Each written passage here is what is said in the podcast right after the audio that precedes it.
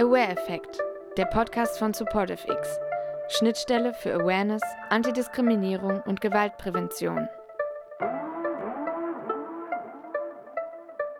Wir sind bereits in der Folge 5 angekommen, hier bei dem Podcast Initiative Awareness. Hallo, dass ich euch wieder begrüßen darf. Das freut mich sehr. Ich bin Nadine Kobbener. Ich habe mich eh schon in der ersten Folge ein bisschen vorgestellt. Pronomen Sie oder Ihr.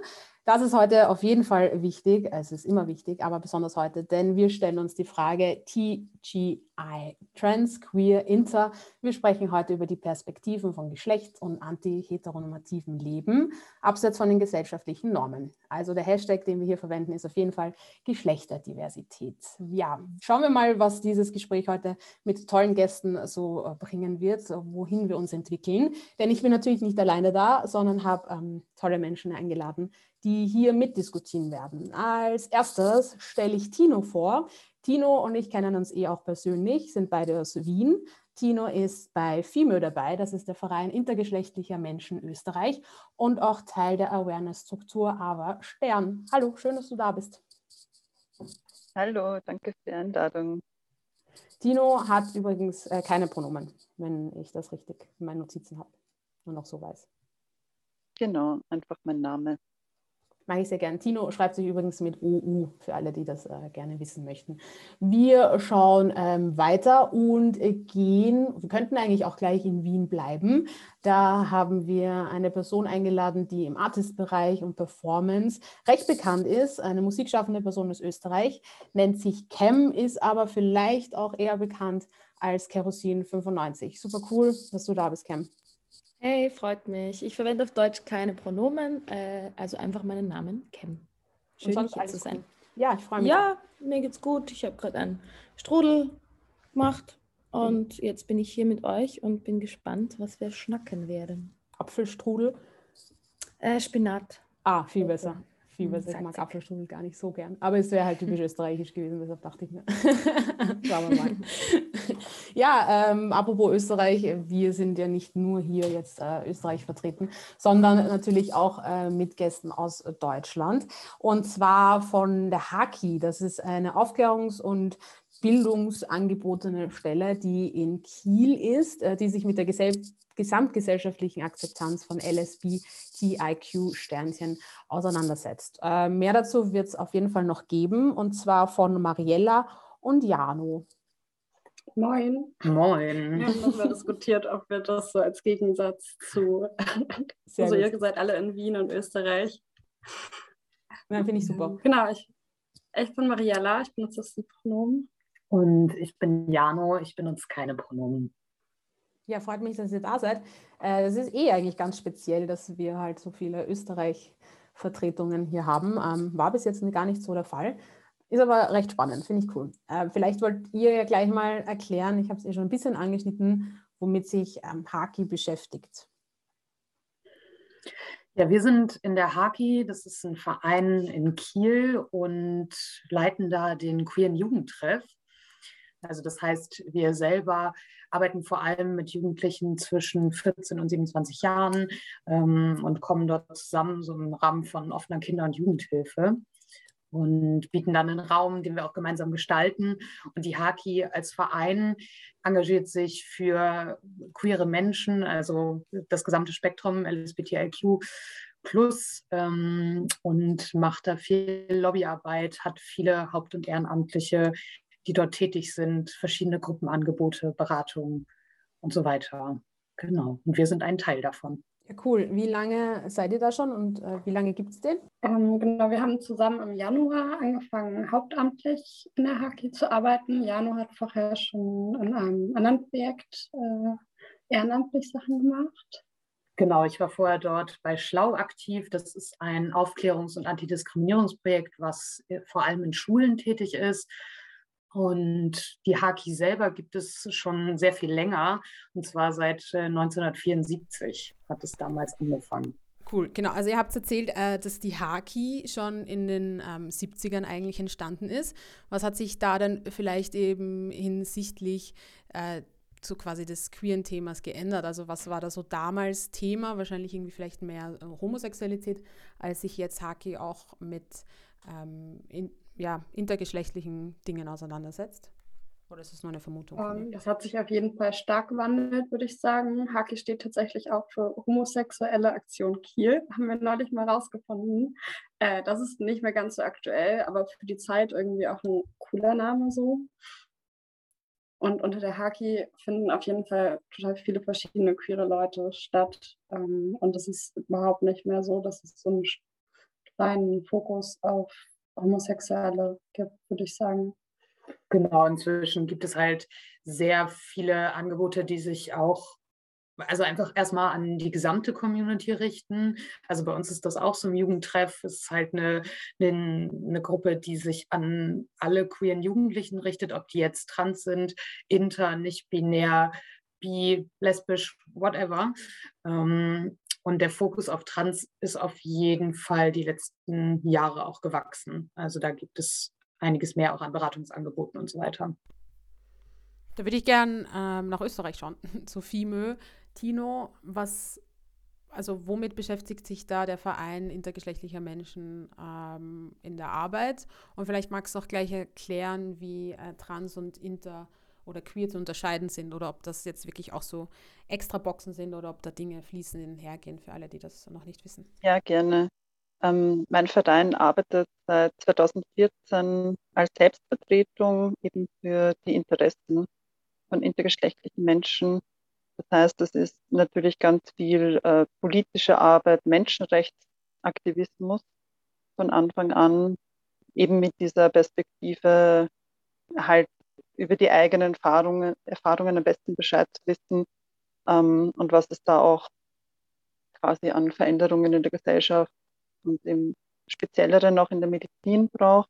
Dazu kann ich dann eh sicher auch noch mehr sagen, weil ähm, Intergeschlechtlichkeit wird halt als so rein medizinisches Thema in Wirklichkeit gesehen. Ähm, insofern finde ich auch gut, dass du nachfragst, was da so Überschneidungen sind oder inwiefern das, das mit dem Thema auch queer zu tun hat, nämlich erstmal gar nichts. So. Ähm, bei Intergeschlechtlichkeit geht es eben darum, dass der Körper von einem Menschen ähm, bei den Geschlechtsmerkmalen äh, verschiedene Variationen aufweisen kann. Das heißt eben, dass eben auf der Ebene der Anatomie, Genitalien, Hormone oder Genetisches es eben Variationen gibt und nicht nur diese typische weibliche oder männliche Norm, wie wir sie halt meistens vermittelt bekommen, wie wie Frauen körperlich sind, wie Männer körperlich sind und so weiter. Und da fehlt einfach noch sehr viel an Wissen. Und das versuchen wir eben natürlich auch daran zu arbeiten, dass ähm, generell Menschen wissen, dass es äh, Intergeschlechtlichkeit gibt und dass das auch gar nicht so wenige Menschen sind, die eine Variation der Geschlechtsmerkmale haben.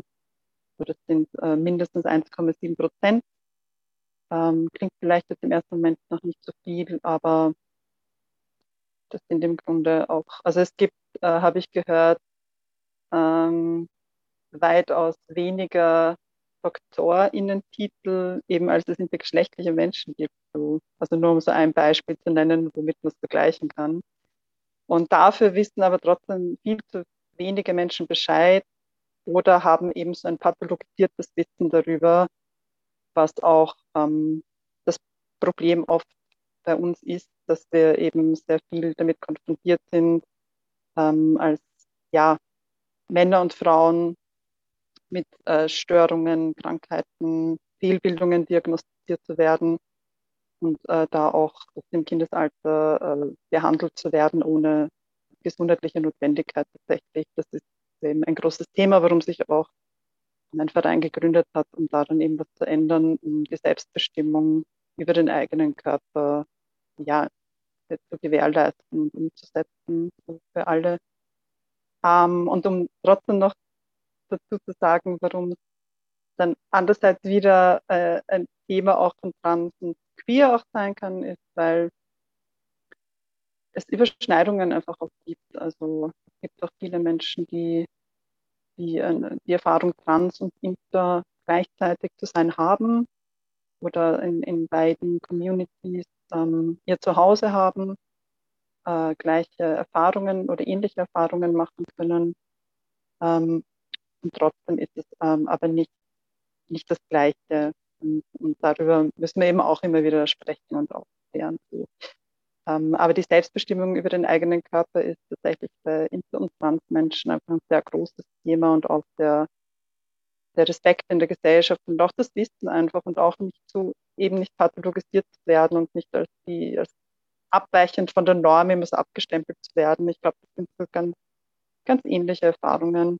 Ähm, genau. Und so queere Orte und queere Bewegungen und auch Menschen, die sich die im Spektrum von queer verorten, sind halt auch schon ganz oft sehr unterstützend gewesen, um die eben diese Interbewegung zu unterstützen äh, in ihrem Kampf um Selbstbestimmung und Menschenrechte. Das heißt, das, ist, das hat auch einen sehr positiven, verbündeten Kontext aus meiner Sicht. Ähm, aber es bedeutet auch nicht, dass, und es gibt natürlich auch viele intergeschlechtliche Menschen, die sich selbst auch als queer definieren, aber ganz viele auch, die damit eigentlich nicht ähm, sozusagen zu tun haben, sich dann nicht verorten und es auch wichtig ist, dass, dass die dann auch nicht quasi in so eine Schublade queer kommen, weil sie das nicht sind. Ähm, das ist individuell und darüber müssen wir einfach auch Bescheid wissen, respektieren, ohne es zu bewerten. Genau. Jetzt habe ich ein bisschen lang geredet. Ich hoffe, dass es trotzdem schon mal ein bisschen Klarheit äh, ja, nein, alles, alles easy. Wir, wir sind ja dazu da, um jetzt hier darüber zu sprechen und den, uns den Raum zu nehmen, eben damit auch mal äh, alles klarer wird, als es vielleicht auch ist. Ähm, das heißt, ich höre auf jeden Fall raus, dass es so nicht um so eine Art so Typenschein und Kategorie auch so von ihm außen geht, sondern um, um das eigene Geschlecht. Habe mal gehört, dass es ähm, 72 Geschlechter eigentlich gibt. Bin ich da richtig informiert? Ähm, weiß jemand die Zahl? Weil für mich ist es sehr interessant herauszufinden, eben wenn ähm, jetzt eben eine intergeschlechtliche Person in ihrem Weg überhaupt draufkommt. Also wenn es eben Dinge gar nicht so zuzuschreiben sind, was ist abgesehen vielleicht von Hormonen der Weg, das herauszufinden oder ähm, Geschlechtsteilmerkmalen, dass ich intergeschlechtlich bin. Also was, wie war das vielleicht früher und wo sind wir da auch auf welchem Status heute, dass das überhaupt auch herauskommt, weil vor ein paar Jahren gab es ja diese Zahl quasi gar nicht, weil man nicht einmal ähm, geglaubt hat, dass es so Intergeschlechtlichkeit gibt, oder? Also so jetzt, back in the days. Nein, das ist erstmal wichtig zu unterscheiden, ob du von Geschlechtseinträgen sprichst oder also das es gibt ja verschiedene Ebenen von Geschlecht oder Aspekte, die halt Geschlecht ausmachen. So. Zum Beispiel eben äh, körperliche Merkmale oder auch die Identität eines Menschen ist ja eine eine Ebene. Und das kann sich mehr oder weniger sozusagen verschränken. Aber das ist halt individuell. Und, ähm, und es gibt eben auch das juristische Geschlecht, das heißt eben so, wie ich in Dokumenten geführt werde, welchen Personenstand habe. Ähm, also diese Zahl mit den 72 Geschlechtern weiß ich jetzt nicht, ob, worauf sich die bezieht. Ähm, ich sage immer eben, es, jeder Mensch hat individuelle eigene Geschlecht. Insofern gibt es viele Geschlechter, wie es Menschen gibt. Ähm, aber so ist, äh, genau, so ist, so ist vielleicht meine Herangehensweise, weil es irgendwie auch so eigentlich so ein persönlicher Teil doch ist von Menschen, äh, der, der aber trotzdem so eine große Rolle spielt immer in allen möglichen Bereichen. Äh, und da für mich die Frage ist auch, wo muss das überhaupt eine Rolle spielen? Genau dass wir uns damit halt auch viel beschäftigen. Wo, wo greift man eigentlich auch eventuell zu viel in den persönlichen Bereich ein? Wo, wo ist der persönliche Bereich der Geschlechtlichkeit wiederum zu, ähm, genau, zu wenig respektiert bei den Personen, um die es geht. Ähm, genau, also Geschlecht ist auf jeden Fall auch eine Erfahrung. Man, man muss auch wissen, dass Menschen sich einfach im Laufe des Lebens, Kinder, wenn sie aufwachsen, es halt Wahrscheinlichkeiten sind, die die Gesellschaft oder auch Ärztinnen halt ähm, vorgeben zu wissen, weil in Wirklichkeit weiß halt niemand, wie sich so, so ein kleines Kind entwickeln wird. Also man weiß auch nicht unbedingt, wie es sich körperlich entwickeln wird in der Pubertät ähm, und auch nicht auf der Identitätsebene. Da gibt es halt Wahrscheinlichkeiten, ja, aber man weiß das nicht äh, hundertprozentig immer. Diese Annahmen stimmen einfach nicht immer und ich glaube, es ist sehr wichtig, damit viel mehr Offenheit reinzugehen und Kinder einfach auch zu vermitteln, schon, dass es Geschlechtervielfalt gibt. Und, und was das auch bedeuten kann, dass sie auch, das ist auch Teil meiner Bildungsarbeit zu vermitteln. Ja, man muss auch Kindern schon sagen, so wie, wie ihr Körper funktioniert und dass, das aber, dass man aber auch, ähm, wenn es zum Beispiel um Pubertät geht, dass es da unterschiedliche Entwicklungen geben kann. Also es soll einfach nicht mehr diese Überraschung und dieser Schock da sein, dass, dass, dass Menschen so überwältigt davon werden, dass plötzlich ähm, das Thema Trans oder Inter quasi über sie hereinbricht, weil ihnen davor niemand äh, wirklich was darüber vermittelt hat oder nichts Positives vermittelt hat. Ähm, ja, das ist halt so ein Teil der Arbeit durch äh, unsere Aufklärungsworkshops oder auch so andere Medienarbeit oder so versucht mitzugeben mit unserer Beratungsstelle auch, die wir, die wir haben für Bildung und eben auch Peerberatung. Genau. Ja, ich würde eh dann noch im, im, Laufe mehr darüber sprechen, eben was so Schritte sind, die getan werden müssen von Institutionen, aber auch der Gesellschaft, eben damit da mehr Aufklärungsarbeit ähm, weitergeht. Da würde ich jetzt mal zu Cam rüberschauen. Es gab auch übrigens in dem Raum hier gerade sehr viel Zustimmung, Waving Hands, wie wir es alle aus den Online-Meetings kennen, zu dem, was Timon gesagt hat. Ähm, ich habe auf jeden Fall auch rausgehört, eben, dass es ja ein, eine Selbstbestimmung eben auch ist und auch eine Erfahrung eben, die man macht und wohin man sich entwickelt. Und dieses Recht ähm, hat jede Person und eben aber auch der das Recht auf so die Privatsphäre. Also eben eigentlich gehen ja auch vielen Menschen einfach gar nichts an, äh, wer ich bin, was ich bin, was ich mache. Und deshalb ist es aber auch spannend, wenn äh, Menschen da öffentlich mehr auch in den Kampf gehen Cam, vielleicht äh, magst du ein bisschen so erzählen, wie, was ist so deine Erfahrung, wo, wozu stehst du, weil du bist schon sehr auch laut mit deiner Stimme, ähm, was ich so mitbekomme, dich einzusetzen eben auch für ähm, Non-Binary oder Nicht-Binarität. Ähm, kurze Frage zu deiner Frage.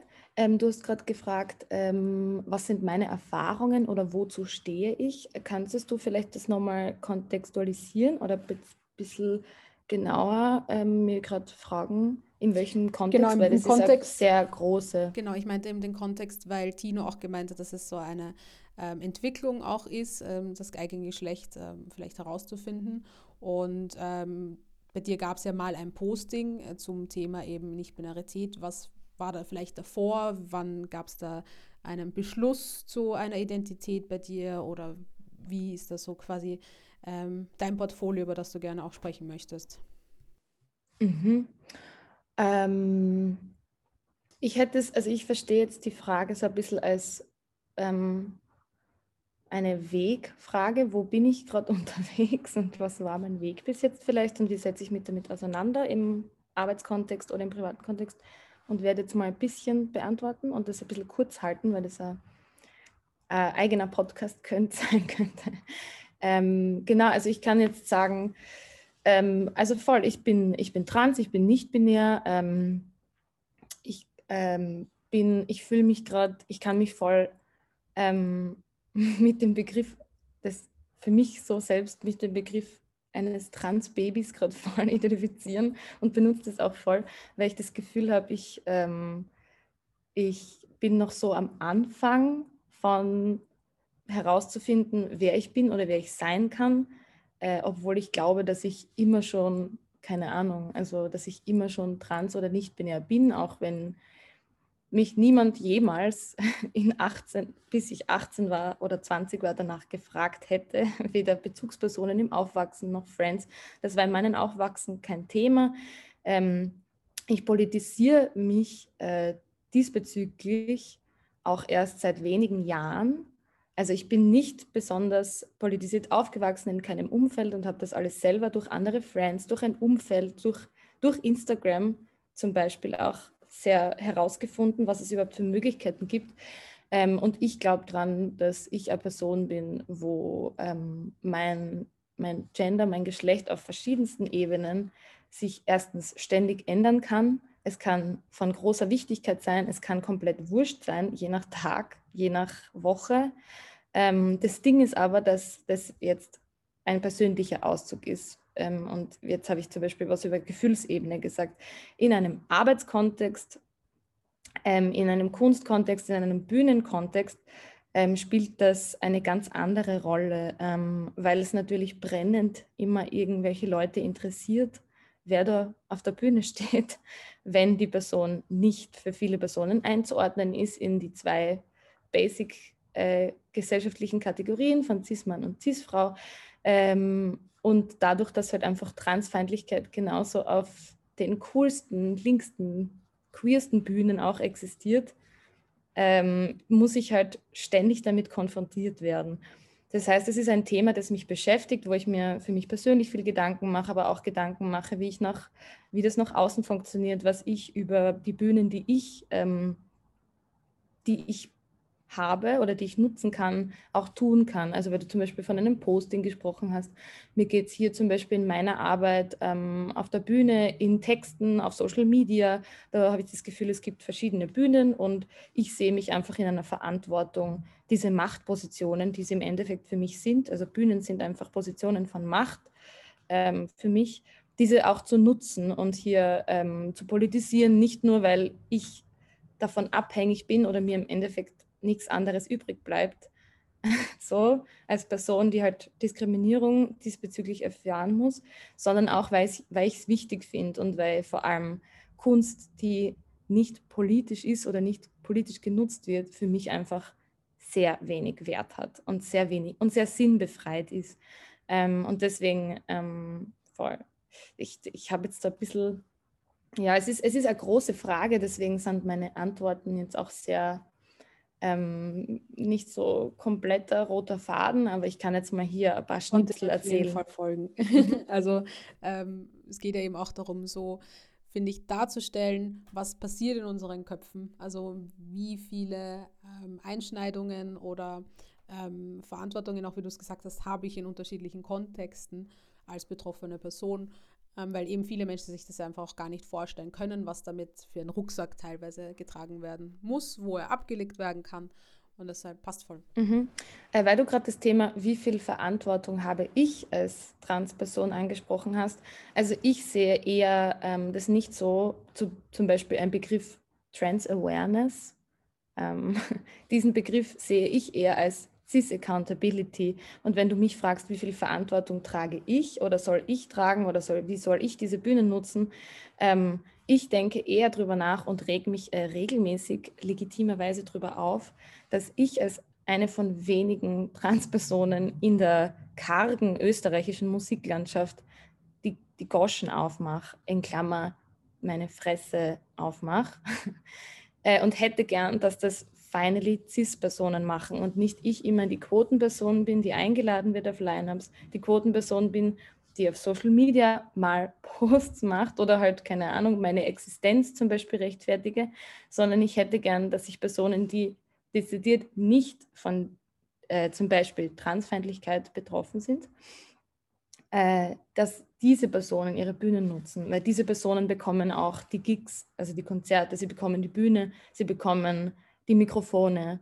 äh, und sie sollten die entweder abgeben oder wenn sie sie bekommen, eben Verantwortung übernehmen. Also zum Thema Verantwortung, ich sehe äh, vor allem die Verantwortung, wenn es um Trans-Lebensrealitäten geht, zum Beispiel jetzt, sehe ich vor allem bei CIS-Personen, ähm, weil die einfach in machtvolleren Positionen sind. Ähm, voll. Das heißt, Thema Verantwortung ist für mich Thema CIS-Accountability.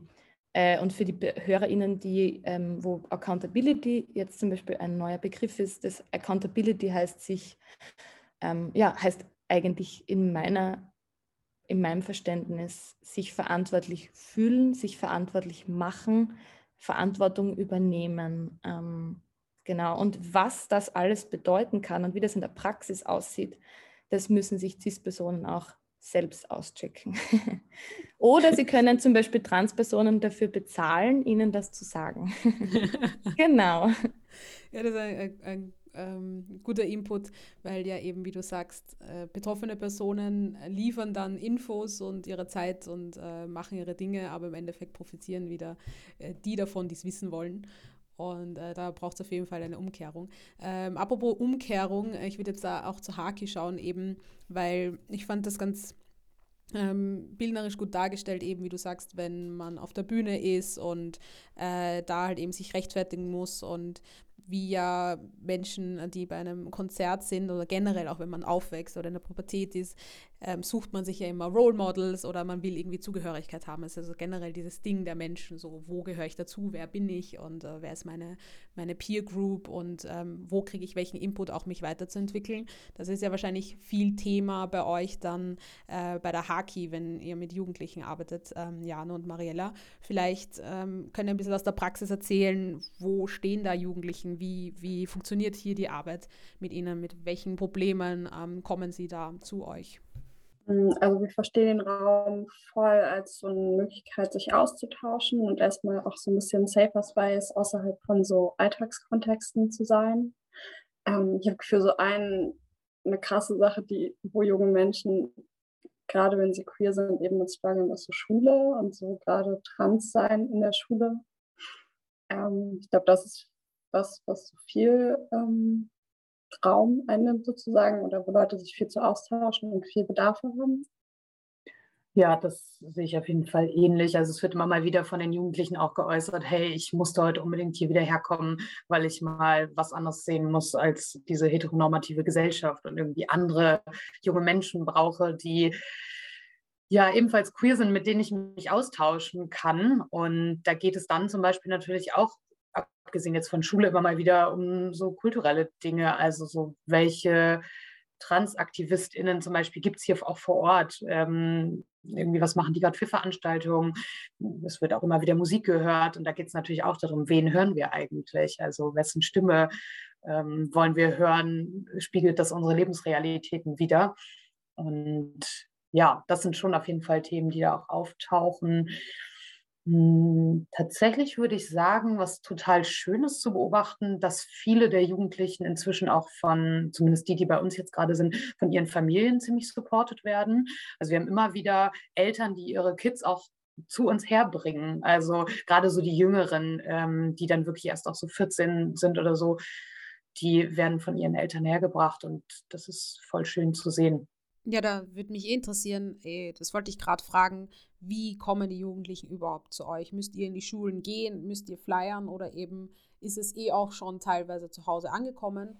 Ähm, dass eben Unterstützung sich gesucht wird von außen, wo halt Eltern klar wissen, okay, ich bin damit überfordert und äh, ich kann da gerade einfach nicht geben, was mein Kind braucht. Ist das, ist das schon ein Trend? Mhm, also wir haben auch in der Haki quasi so Beratungen. Ich glaube, darüber kommen Leute, teilweise, die das noch gar nicht im, irgendwie so im Blickfeld haben, dass es diese Orga gibt ähm, und diese Strukturen zu uns und dadurch ähm, lernen dann Leute irgendwie auch noch andere Projekte in der Haki kennen.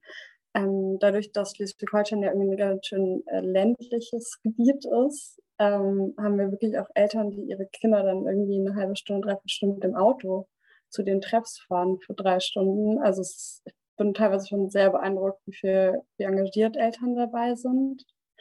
Mm, und ich glaube, dadurch, dass es nicht so viele Strukturen in Schleswig-Holstein gibt, findet man die Haki ganz gut ähm, und ich glaube, gerade läuft das bei uns viel über Instagram tatsächlich auch wieder. Das ist so unsere Hauptkommunikation, ähm, weil da die Leute eh sind so. Und was wir auf jeden Fall auch total merken, ist, dass die untereinander natürlich auch, die schon vernetzt sind, die queeren Jugendlichen, sich dann auch gegenseitig irgendwie darüber informieren, hey, da ist wieder Jugendtreff, lass mal zusammen hingehen. Und dann manchmal auch ganze Klicken bei uns im Jugendtreff auftauchen oder wir zum Beispiel auch Präsenz auf dem CSD hier zeigen, dass sichtbar wird, hey, hier ist eine queere Jugendgruppe und ja, wir, ich würde aber schon sagen, dass zu uns auch vor allem viele kommen, die sonst wenig Anbindung haben. Also bei den CSD jetzt 2021 haben wir schon gesehen, da sind unglaublich viele junge queere Menschen, die auch in so richtig großen Gruppen unterwegs sind, die irgendwie ihre Leute auch ähm, haben. Und das ist total schön zu sehen. Also dass das auch möglich ist, irgendwie in so größere, also so kleines Kirchen doch auch nicht.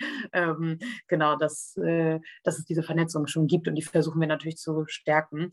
Und ansonsten wird unser Jugendtreff immer mal wieder auch von anderen allgemeineren Jugendtreffs empfohlen. Also so, wir sind schon auch ein bisschen connected zu der offenen Kinder- und Jugendhilfe von der Stadt. Und ähm, ja, genau, versuchen da immer mal wieder ähm, unser Angebot auch zu veröffentlichen und so. Ja, cool. Ich würde da gern ähm, zu Tino nochmal rüberblicken und äh, zu Fimö. Ähm, aber generell noch ein bisschen anmerken, eh, ihr habt das auch schon gesagt, Instagram, Cam hat es auch erwähnt. Ich bin auf jeden Fall davon ähm, eigentlich überzeugt, dass aufgrund des Internets, dass er seine positiven und negativen Sachen hat, aber da einfach viel mehr Stärkung teilweise da ist, sich auch zu trauen und nach außen ähm, zu gehen mit seinen Problemen, weil man halt sieht, okay, ich bin nicht die einzige Person. Ähm, setzt ihr da beim Verein auch auf so quasi Internet-Anpreisung äh, bei FIMÖ oder ähm, wird FIMÖ bei ähm, anderen Beratungen auch quasi supported, ähm, wenn, wenn jetzt Menschen irgendwie einen Verein brauchen oder sich nicht hintrauen oder wie, wie funktioniert das bei euch? Wer kann da auch mitmachen? Also wir nutzen natürlich auch Social Media Kanäle ähm, und haben doch einige Beratungsstellen, also von Familienberatungsstellen bis zu Menschenrecht, ähm, oder gerade auch ähm, LGBTIQ-Organisationen schon äh, sensibilisiert, äh, geschult oder manchmal vielleicht auch nur so Basisinput gegeben, der ähm, ja, der halt quasi natürlich so der erste Schritt ist, sag ich mal, um, äh, um zum Thema auch was zu wissen. Ähm, und das ist, also es geht bei uns schon noch viel darum, natürlich äh, generell zu sensibilisieren und weil vorhin das, äh, der Begriff Awareness schon gefallen ist, äh, geht eben bei Geschlechtervielfalt ganz viel um diese Awareness, finde ich. Äh, eben um dieses überhaupt mal ins Bewusstsein zu bringen, dass es gibt und wie die Lebensrealitäten sind.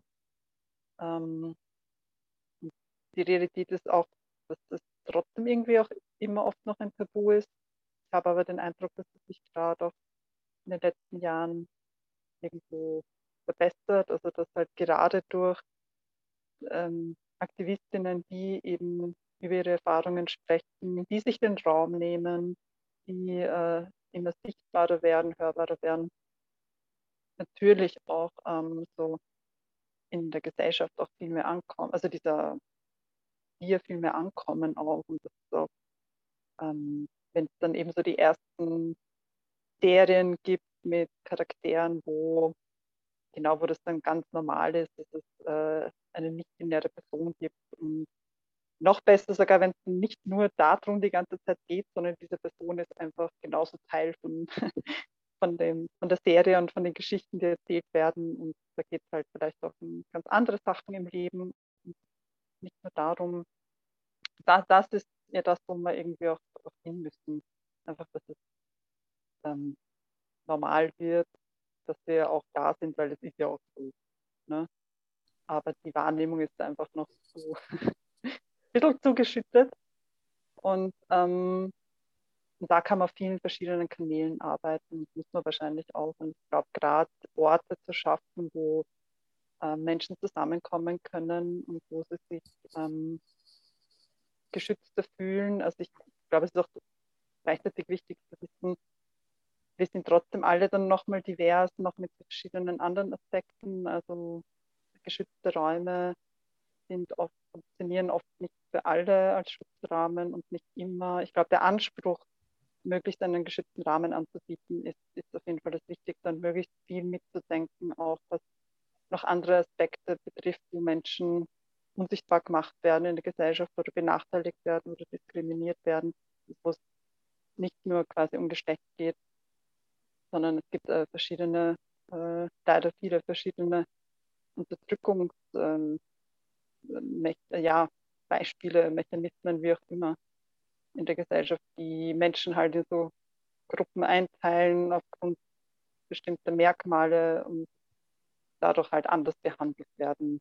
Und da muss man, glaube ich, auch schauen, gerade äh, bei queeren Orten oder auch in, wenn man sich um ein bestimmtes Thema kümmert, dass man diese anderen Themen da auch ein Bewusstsein dafür sich aneignet, da genauso äh, ja, sich auch bemüht, ähm, da einen guten Rahmen zu bieten. Also das, das finde ich sehr wichtig.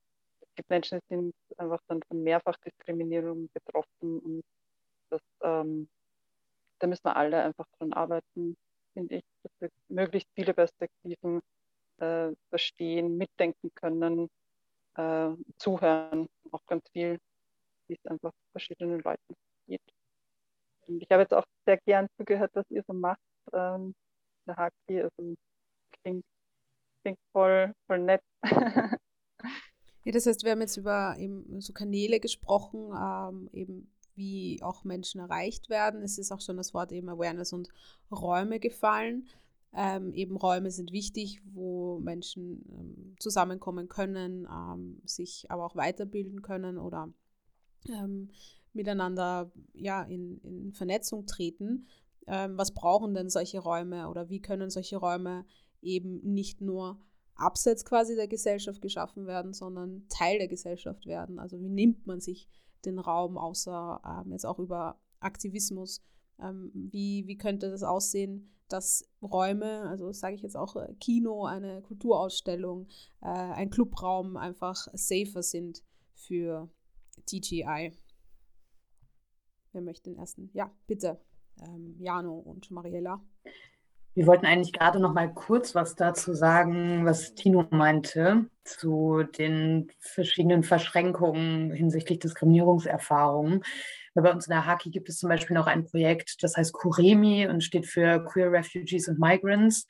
Ähm, und da sehen wir natürlich auch, dass das nochmal ganz andere Menschen irgendwie anspricht und auch ganz andere ähm, Diskriminierungserfahrung durch Rassismus und durch irgendwie die aktuelle ähm, Asylpolitik ähm, so ja mit dazu fließen. Ähm, und wir sehen es dann schon noch als unsere Aufgabe, da Verbindungen irgendwie herzustellen, weil unsere Jugendgruppe zum Beispiel überwiegend weiß ist ähm, und wir das total wichtig finden, da irgendwie in Kontakt zu treten, was dann ja auch ähm, die weißen Menschen nochmal deutlich mehr dafür sensibilisiert, dass, äh, dass es auch nochmal andere Erfahrungen gibt als, als die eigene weiße, queere Erfahrung. Ähm, genau, das wollten wir gerade dazu nochmal irgendwie sagen, weil wir auf jeden Fall auch sehen, dass es da nochmal andere Ansprache auch von, von queeren BIPOCs braucht, ähm, auch in unserer Organisation. So dass, ähm,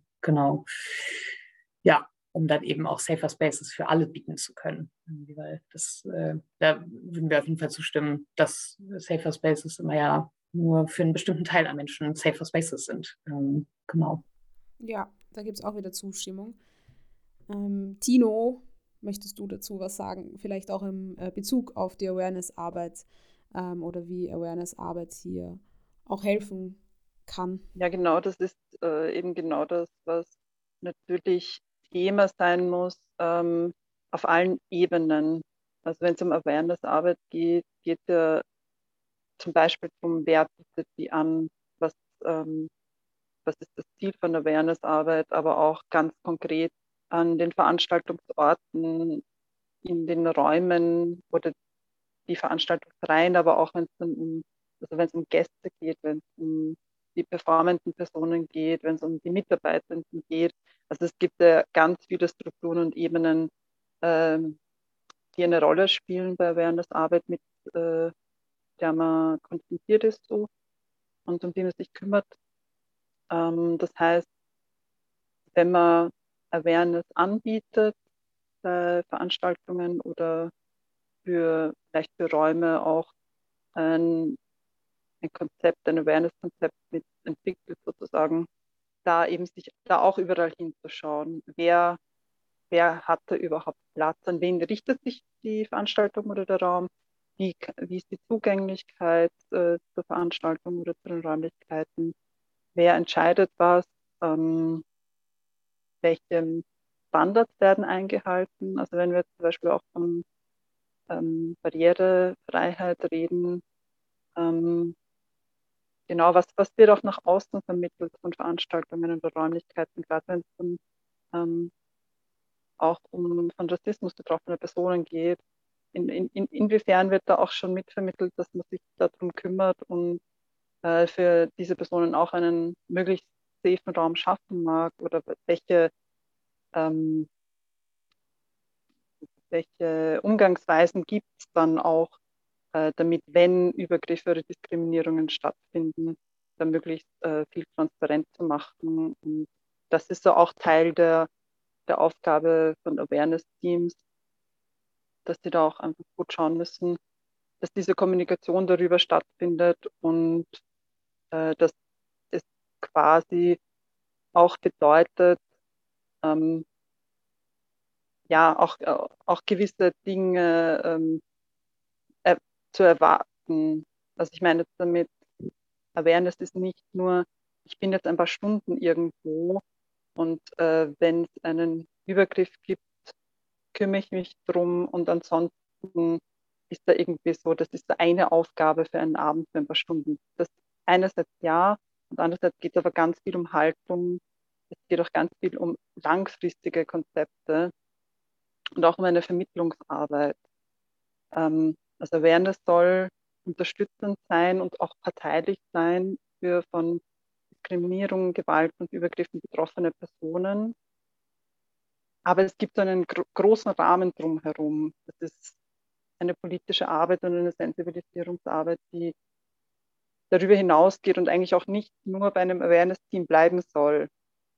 Es, ist, es soll eigentlich Awareness-Arbeit auch dazu führen, dass wir generell anfangen, ähm, es nicht zu akzeptieren, dass Übergriffe und Diskriminierungen stattfinden, dass wir gegen diese äh, Ungleichheiten und Machtverhältnisse etwas tun und auch diese Verantwortung übernehmen. Das, ist, das Wort Verantwortung ist gerade auch bei Awareness wieder so, so ein großes.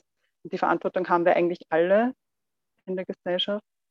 Ähm, aber wenn man sie nicht organisiert und nicht andere Konzepte macht und entwickeln und auch für diese Community Accountability, also auch dieses, dass sich eigentlich Gemeinschaften auch selbst um etwas kümmern müssen, das nicht nur mit, mit Repression antwortet oder nur ausgelagert wird in den Staat, sondern einfach auch sofort da ist und sich sofort kümmert um, um das, was gerade passiert.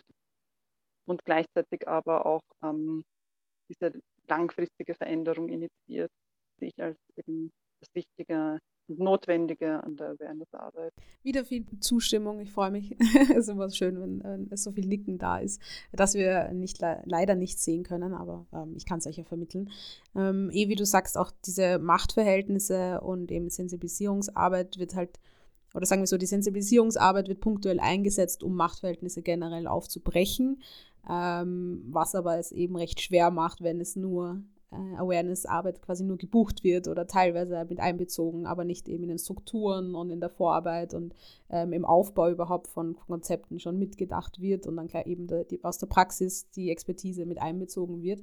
Da würde mich das echt interessieren, wie das so im Musikbusiness auch aussieht. Eben, ähm, Cam, du hast eh schon ein bisschen am Anfang auch drüber gesprochen, aber was ist so deine Wahrnehmung? Wie sensibel ist man jetzt so im größeren Rahmen, also im Club-Kontext? Bei uns ist es zum Beispiel schon ähm, auf jeden Fall gestiegen, dass es äh, klar ist, dass es Awareness braucht, dass Clubs auch mehr draufkommen, also eben von oben schon, dass es Awareness-Arbeit braucht bei den Veranstaltungen und sie das auch teilweise mit in die Konzepte nehmen wollen.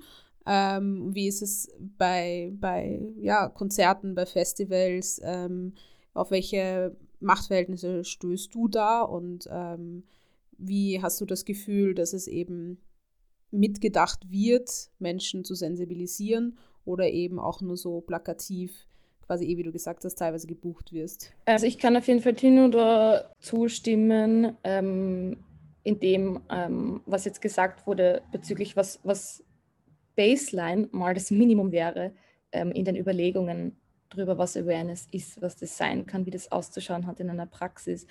Ähm, wenn ich jetzt aus einem Veranstaltungskontext im, im künstlerischen Rahmen spreche, dann, äh, oder wenn ich nur bruchweise meine Erfahrungen, an meine Erfahrungen denke in den Kontexten, ähm, sehe ich ähm, kaum Solidarität, ähm, kaum Auseinandersetzung, ähm, um hier auch eine Triggerwarnung auszusprechen für die Hörenden, weil ich jetzt, äh, weil eventuell in den nächsten Sätzen äh, ich über äh, vielleicht beschreibe, äh, Transfeindlichkeiten beschreiben werde, also als kleine Triggerwarnung hier ähm, am Rande.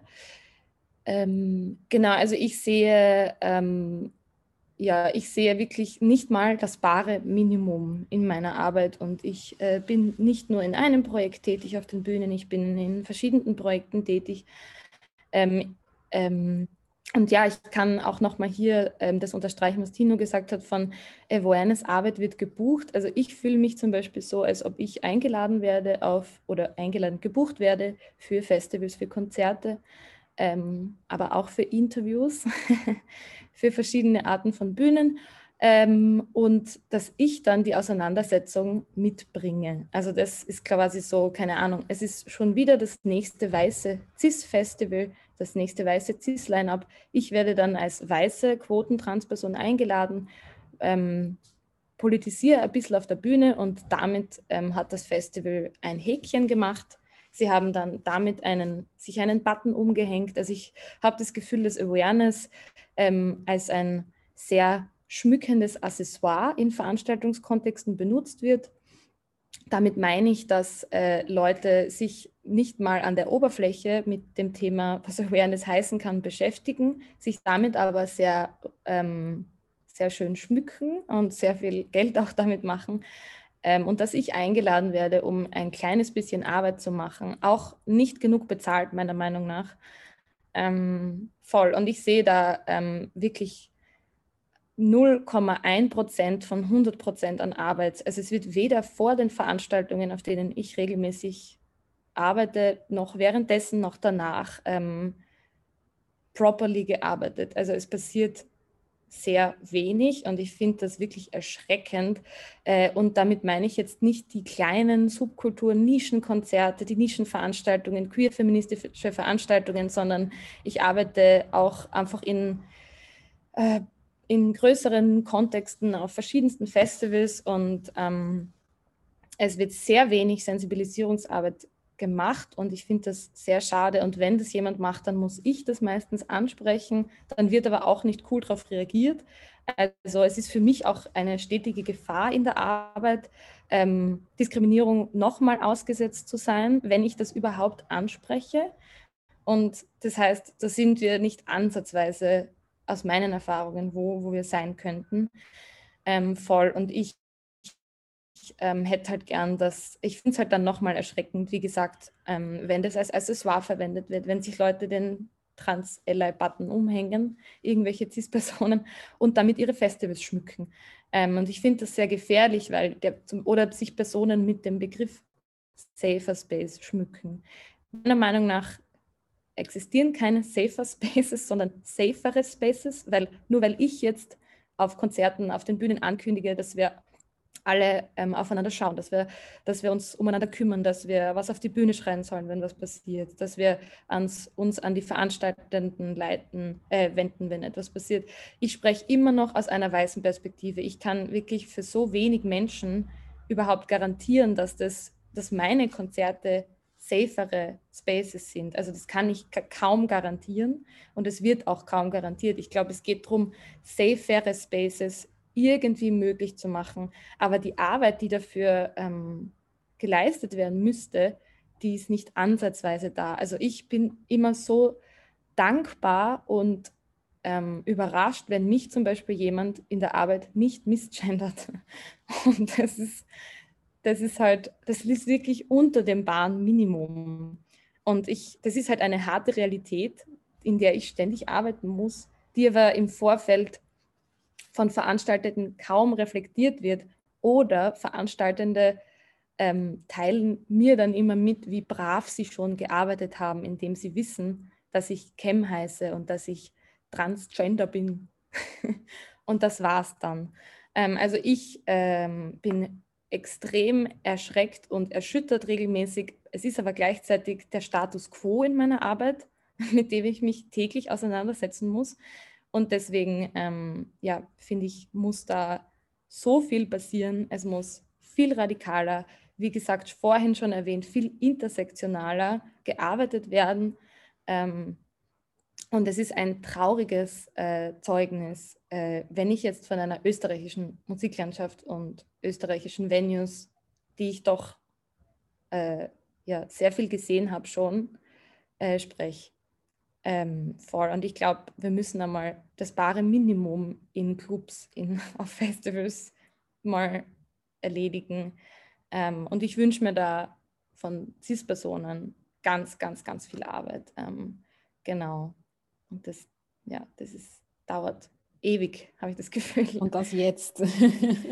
Voll, ähm, genau. Also damit meine ich auch nicht nur, also wie gesagt, verschiedenste Arten von Bühnen. Das passiert genauso über Social Media. Ähm, aber ich sehe mich halt ständig in einer unbezahlten Art von Verantwortung, ähm, weil ich werde zum Entertainen gebucht.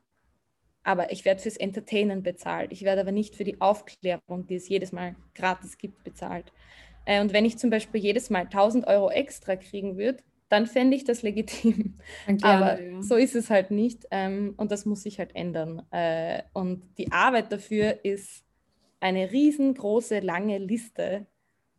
Ähm, ja, und da müssen sich CIS-Personen einfach anfangen, damit zu beschäftigen, weil es ist sehr, ähm, sehr traurig und sehr, ähm, sehr schlimm. Ja, ich bin auch auf jeden Fall dafür, dass Aktivismus äh, künftig mal ein Mindesteinkommen bekommt für alle, die also brave Bildungsarbeit äh, leisten, ähm, ihre Erfahrungen teilen und die Welt versuchen zu einer besseren zu machen, ähm, zu einer, ähm, ja, die sich akzeptiert und, und die sich hilft und ähm, diese ganze Ausbeutung und eben auch die ja, das Verschieben eben von Verantwortungen, das, das Abschieben von der eigenen Verantwortungen auf andere Menschen und so, dass das alles äh, mal aufhört. Bitte.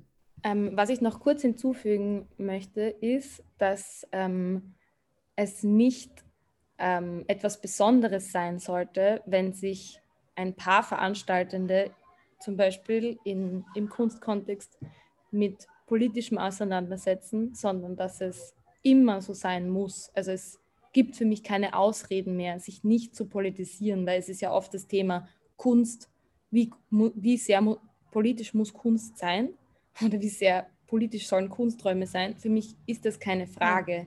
Das ist, äh, das darf nicht, also dis, äh, Personen, die diskriminiert werden, von Diskriminierung betroffen werden, die sollten nicht, das sollte nicht zum Diskurs stehen. Das ist nicht diskutierbar. Das sollte sowieso so sein.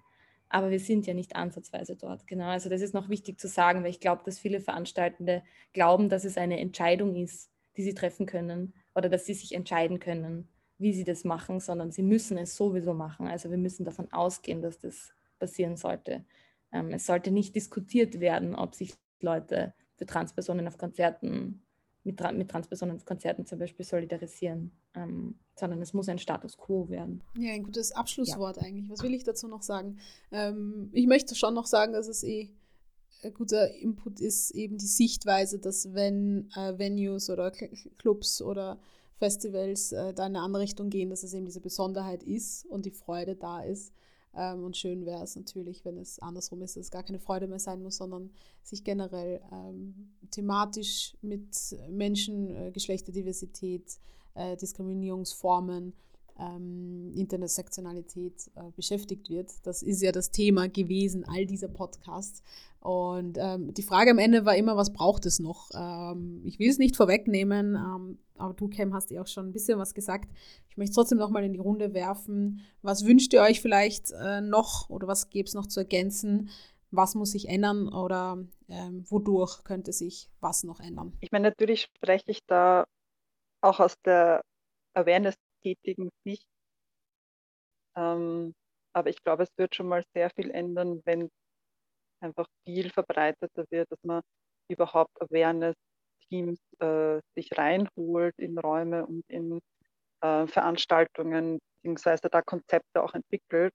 Also das, äh, das ist ja nicht so, wie wenn das jetzt ansatzweise schon etwas wäre, das ähm, genau de, sich durchgesetzt hätte. So genau, das ist eigentlich, findet noch sehr, sehr wenig statt. Und dass das genauso finanziert werden muss. Also das findet ganz oft auch immer noch in diesem ehrenamtlichen Bereich statt, was auch total problematisch ist, weil man gibt ja für Security und für was weiß ich was alles ja auch Geld aus. Und das ist eigentlich genauso ein essentieller Bereich halt, äh, wenn es um möglichst gutes Feiern und Miteinander sein für alle geht. Um es vielleicht ein bisschen oder um auch auf die kulturellen Veranstaltungen im Speziellen gerade äh, hinzuformulieren. Ähm, ich glaube auch, das ist meine Erfahrung durch die Awareness-Arbeit, die wir zum Beispiel auch im öffentlichen Raum im Sommer gemacht haben, ähm, dass diese Sichtbarkeit, dass wir uns damit auseinandersetzen müssen, wie können wir überhaupt eine Gesellschaft und Räume möglichst gut für alle gestalten, äh, gerade auch eben durch die Sichtbarkeit von Awareness-Arbeit mitgeschaffen wird.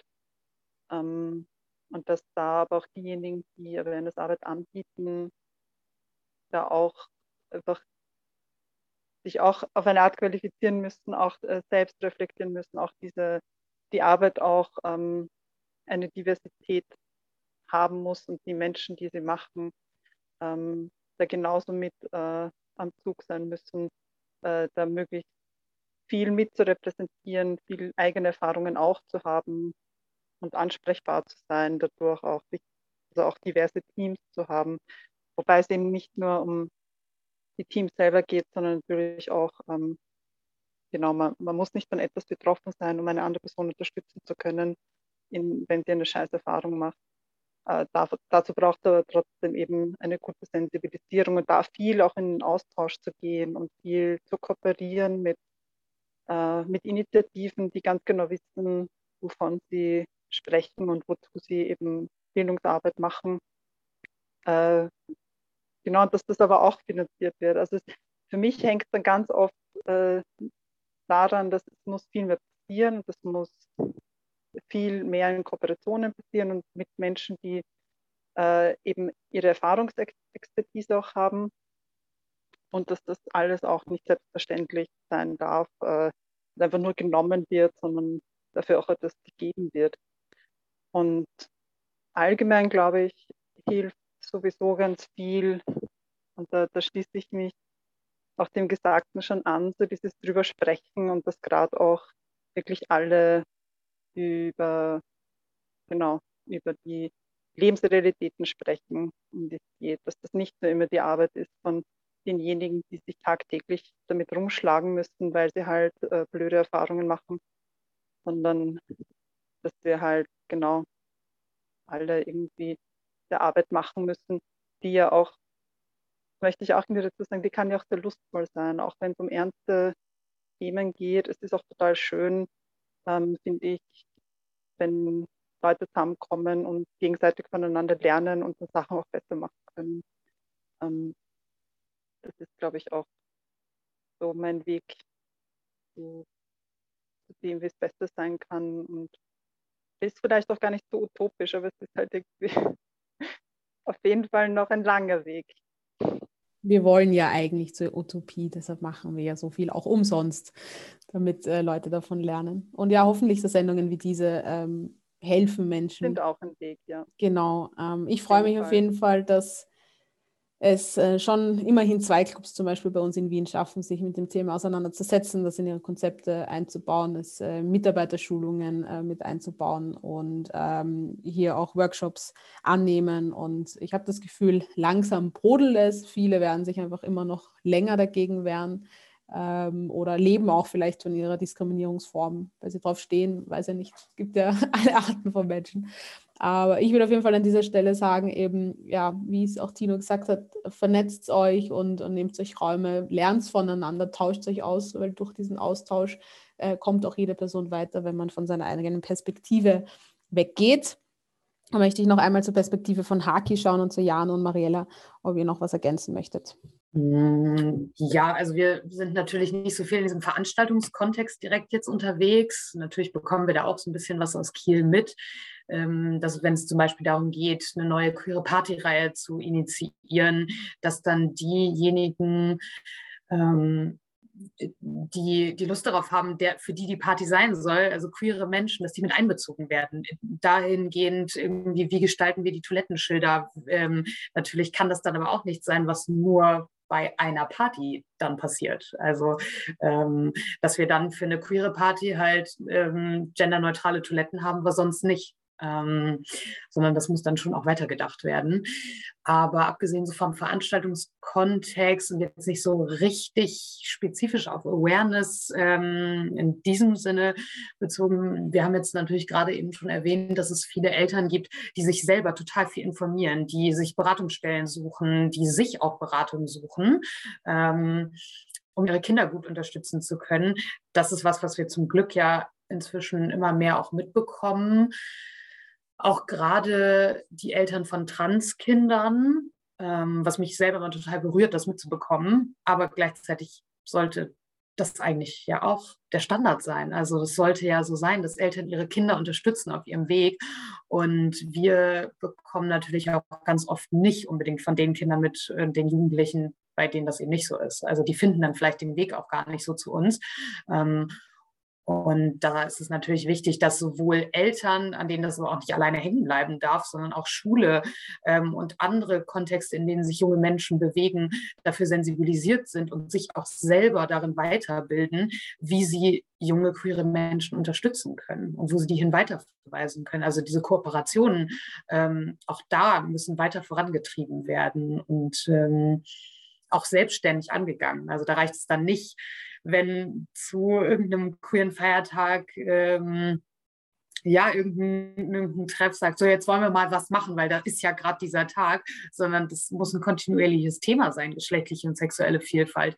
Das sollte immer mal wieder einfließen, weil es unser aller Leben durchdringt und eben dann auch zusammengedacht werden mit anderen Differenzkategorien. Ähm, das, ja, genau. Top. Ein äh, super äh, letztes Schlusswort, würde ich sagen. Ähm, und vielleicht, um es nochmal zusammenzufassen, auch was Kämpfer noch gesagt hat, mehr Kohle, mehr Geld, äh, bezahlt die Menschen für ihr Tun ähm, und verlangt es nicht, dass man selbst für sich einstellen muss, sondern äh, gibt Ressourcen frei, oder? Ja, cool.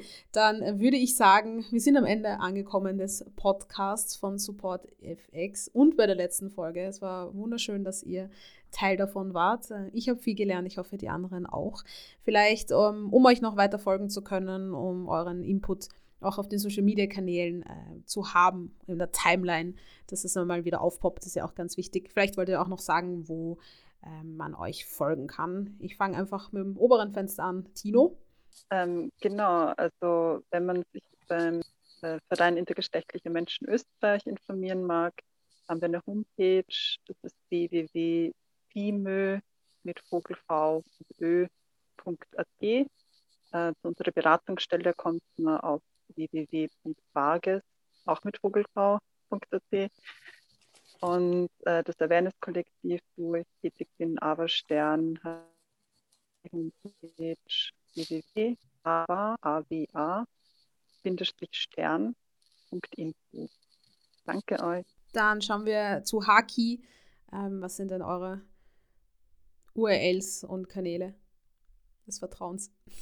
Ich würde einmal kurz die Website von dem Verein heißt haki-sh.de und da findet man eigentlich so alle Untergruppen, selbstorganisierte Angebote, diese Sachen. Äh, und den Instagram-Account, den wir mit äh, für den Jugendtreff machen, der Haki Dein Raum. Ähm, genau, darüber läuft eigentlich alles. Vielen Dank auf jeden Fall auch nochmal für die Einladung. Das war, ich fand das gerade richtig gut hier, diese Stunde mit euch. Danke auch von mir. Tipptopp. Dann schauen wir noch zu Cam. Bitte, was ist äh, dein Profil oder deine Profile, womit du arbeitest? Ähm, ja, eins kann mich über Kerosin95 im WWW finden, äh, auf verschiedenen Kanälen. Ähm, ich möchte an dieser Stelle für die Hörenden auch noch ähm, den Verein, den neu gegründeten Verein MIBIG empfehlen. ähm, den ich sehr schätze. Und äh, genau, das ist ein Verein, der, der Bildungsangebot für CIS-Personen bietet, äh, für trans- und queerpolitische Themen. Und genau, das heißt, liebe äh, hörende CIS-Personen, äh, schaut zu Nibig äh, und checkt euch euren Workshop. Ja, danke auch an meiner Stelle und schön war's. Schön, dass ihr da wart. Bestes Beispiel, Nibik. Ich glaube, damit beenden wir es. Bildet euch weiter, lasst es nicht bei diesem Stand. Ähm, es gibt noch viel zu lernen, damit wir die Welt äh, so akzeptieren und weiterentwickeln, wo wir sie gerne haben wollen, oder? Cool. Schön war's. Danke. Bis bald. Ja, das war Support FX von Initiative Awareness aus Leipzig.